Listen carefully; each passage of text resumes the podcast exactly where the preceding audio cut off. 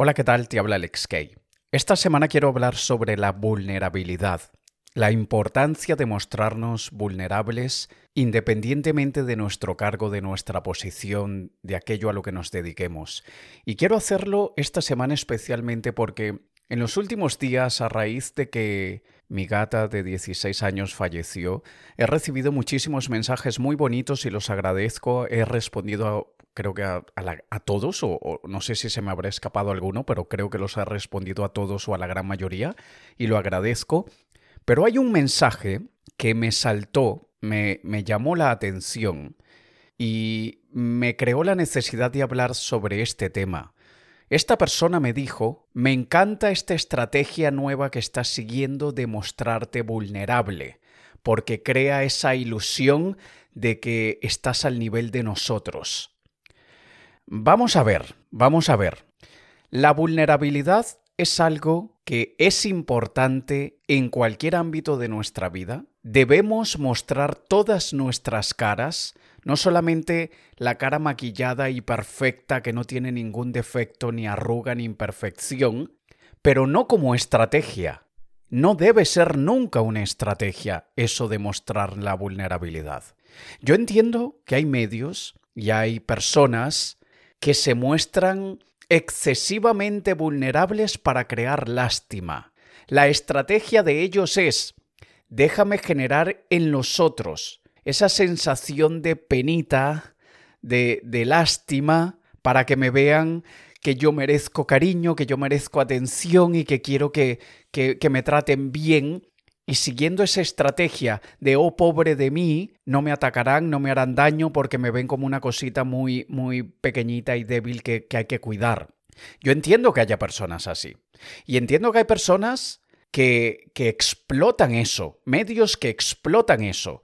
Yo conozco a personas de la televisión que dejaron ese mundo porque dijeron me harté de que el realizador o el director en el oído, en el pinganillo, en el auricular que, escuchamos las indicaciones del realizador, me dijeran, hazla llorar, háblale de la muerte del hijo, háblale de tal cosa, háblale de la traición aquella, pon el dedo en la herida, está funcionando la, lágrima, la gente en el público está llorando también, hazla llorar más.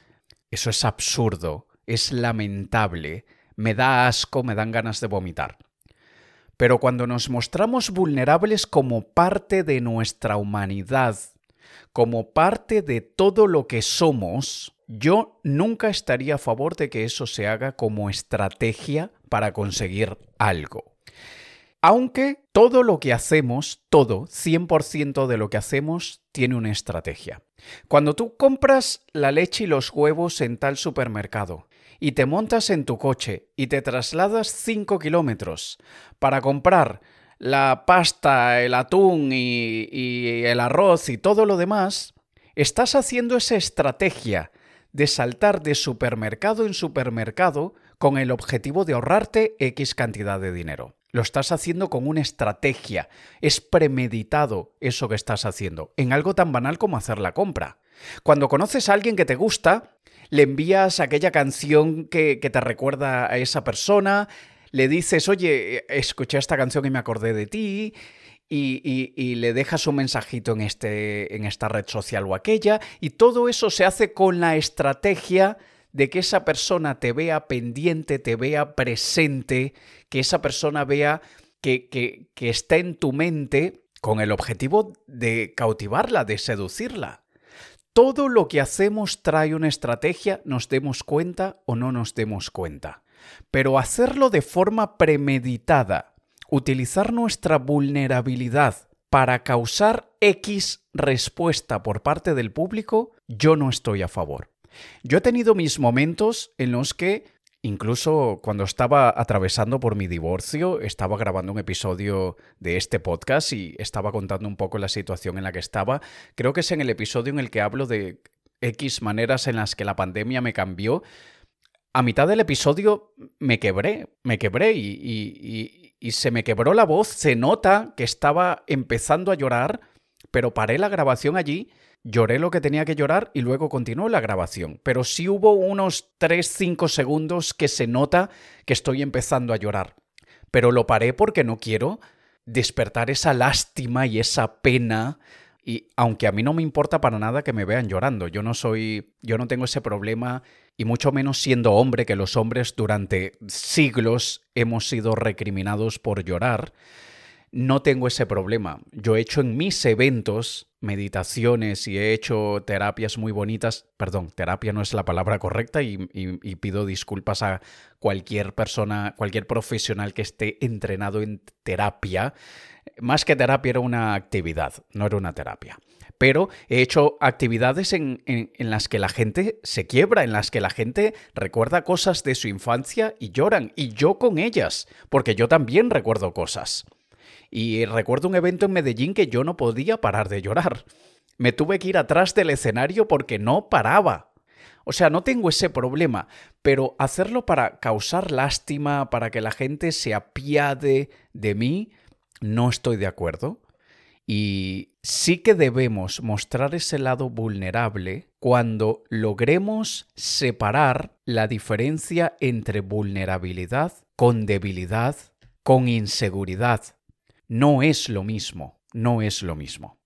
Mucha gente siempre trata de mostrar su lado perfecto porque creen que si muestran el vulnerable se verán débiles. No tiene nada que ver. Creen que se mostrarán inseguros. Aquí es donde te diría que hay ciertos matices. Y en algunos casos, la vulnerabilidad puede proyectarse como inseguridad, en otros casos no. La sabiduría, la práctica, la experiencia nos dice cuándo puede convertirse esa vulnerabilidad en inseguridad y por eso debemos evitarla y cuándo no pasa nada. Y también es importante saber el contexto, el contexto de quiénes somos, dónde estamos, de qué estamos hablando y por qué estamos hablando lo que estamos diciendo.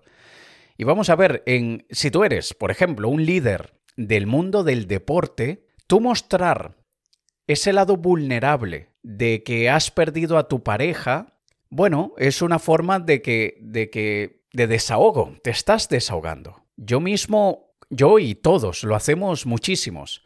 Cuando yo publico ese homenaje a mi gata y con esas fotos y esos vídeos y diciéndole ya te echo de menos, te, te has ido hace pocas horas, eso es un homenaje que lo hacemos para honrar la memoria de ese ser querido que se ha ido, no lo hacemos para que todos me vengan a dar likes, aunque claro que sabe bien el apoyo que uno recibe en esos momentos, pero tiene un gran, un, gran componente de desahogo, de soltar esta emoción que hay dentro. Y el entrenador o entrenadora que habla que perdió su pareja o, o que le quitaron su casa por X razón, Vale, se está desahogando y tiene su derecho y nadie está en el derecho de criticarle.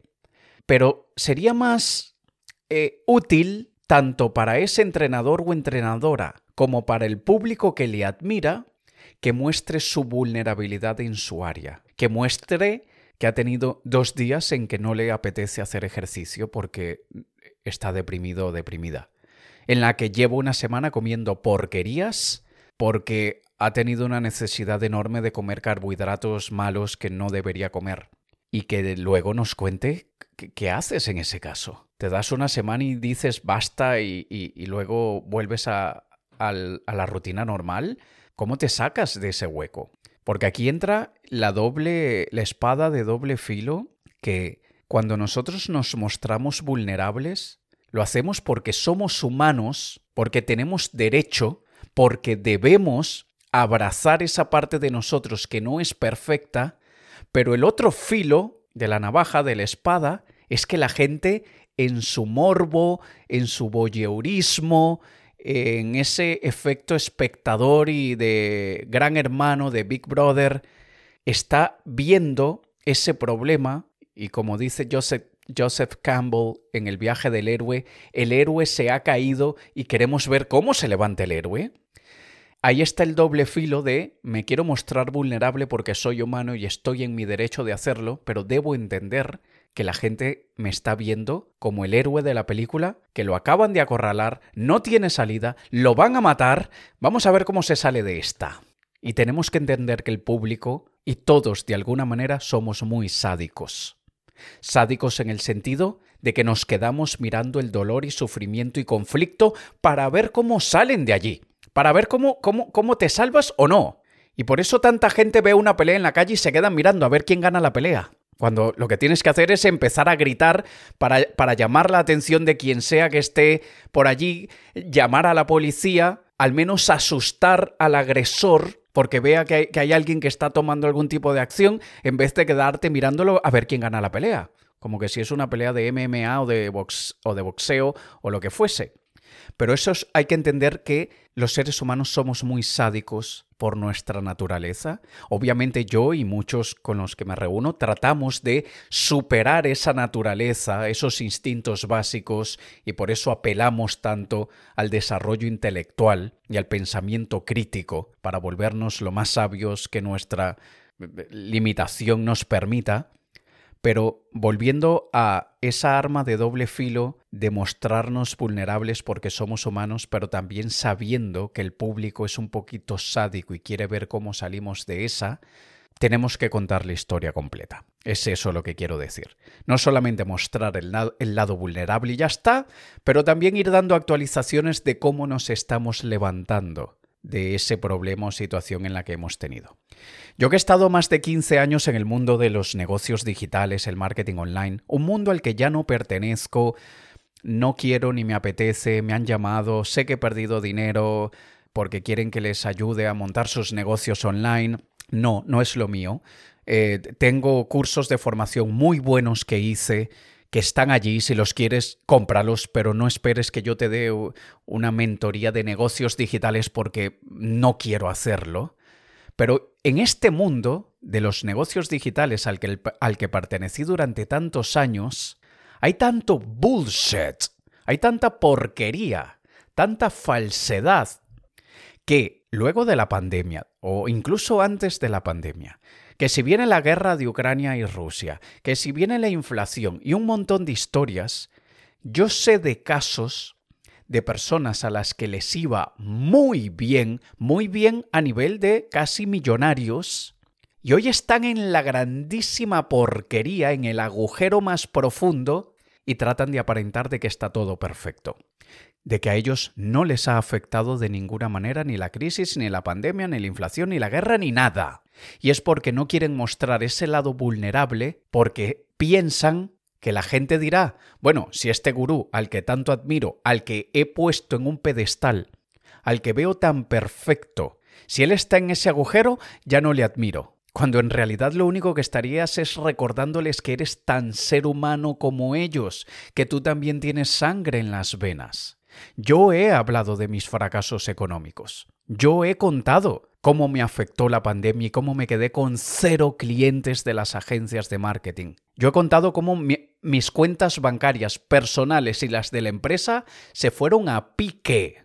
Y yo que soy especialista en negocios y yo que he tenido tantos años negocio, digo que yo a nivel de negocio estoy en el agujero Claro que sí, claro que lo digo, porque ese es el lado humano, ese es el lado que la gente no esperaría ver, pero que yo quiero que vean. Y quiero que lo vean por lo que te he dicho, no como estrategia, sino como humanidad, que vean que todo tiene polos, que todo tiene un lado oscuro y un lado más claro. También lo hago porque me apetece desahogarme, coño, porque tengo el derecho de hacerlo. Y todo esto es algo que nosotros deberíamos mostrar en casa con nuestros familiares, en el trabajo con nuestros compañeros, en el negocio con nuestros socios y clientes, porque todos somos humanos y una de las peores cosas que le puede estar pasando a la humanidad es la generación de la falsedad, de la mentira de la perfección, de la piel perfecta, del plato perfecto, de, del viaje perfecto y mostrando todas las caras, eso no nos hace débiles. Aunque soy de la opinión que todos tenemos debilidades, ¿y por qué habríamos de pretender, o mejor dicho, aparentar que no tenemos debilidades si las tenemos? Ahora, aquí es donde sí entra la parte de estrategia premeditada. Sabemos que de la misma manera como la humanidad es bastante sádica para algunas cosas, sabemos que nuestros adversarios están esperando encontrar cuál es nuestra debilidad para atacarnos por ese lado. No podemos creer que vivimos en un mundo perfecto. Este mundo no está poblado de hadas y unicornios. Este mundo está poblado de muchísimas llenas que están esperando que tengamos una pequeña herida en la pata para bajar nuestra velocidad eh, de, trote en la corrida y nos van a morder esa pata herida y van a esperar que caigamos para luego devorarnos completamente. Eso hay que aceptarlo. Pero eso no es vulnerabilidad. Eso es la debilidad, cual sea que tengas, la que sea que tengas, sea astuto o astuta a quien le muestras esa debilidad que tienes, porque tus adversarios lo usarán contra ti. Y lo mismo digo con la inseguridad. Por eso decía que esto sí que tiene sus matices. Si tú tienes inseguridad en un área, intenta que no se note. Tienes tu derecho a sentir esa inseguridad. Siéntela. Pero cuidado a quién se la muestras. Yo enseño, yo entreno a clientes a que se muestren sumamente seguros, con confianza, con muchísimo carisma, en situaciones en las que están cagados por dentro, pero porque ellos quieren y yo les ayudo a que muestren esa autoridad que tienen en su sector, a lo buenos que son en lo que hacen. Tantos buenos profesionales que son excelentes en lo que hacen, pero cuando los entrevistan hablan tan mal, con un lenguaje tan ambiguo, eh, tienen menos carisma que un mono con diarrea. Y entonces yo les entreno para que ninguna de esas debilidades ni inseguridades salgan a flote, sino que salga su mejor versión. Entonces, allí sí que hay que ser estratégicos. ¿A quién le muestro esa inseguridad? A mi coach, a mi entrenador, a mi confidente, a mi terapeuta, ¿A quién le muestro esa debilidad? A todos esos que he mencionado, pero también a mi pareja, a mi madre, a mi padre, a mi hermano, a quien sea, para protegerme, para que no lo usen contra mí. Pero mi vulnerabilidad a prácticamente todo el mundo, porque estaría mintiendo si intento mostrar que no tengo ninguna vulnerabilidad. Así que con esto, lo único que quiero transmitir es que en una era de inteligencia artificial en explosión, no perdamos lo que nos hace humanos, porque eso es lo único que la inteligencia artificial jamás será capaz de arrebatarnos. Cada día tenemos que ser más humanos, mostrar que tenemos sangre en las venas, que tenemos sentimientos y emociones, y eso nos hará únicos en una era de falsedad.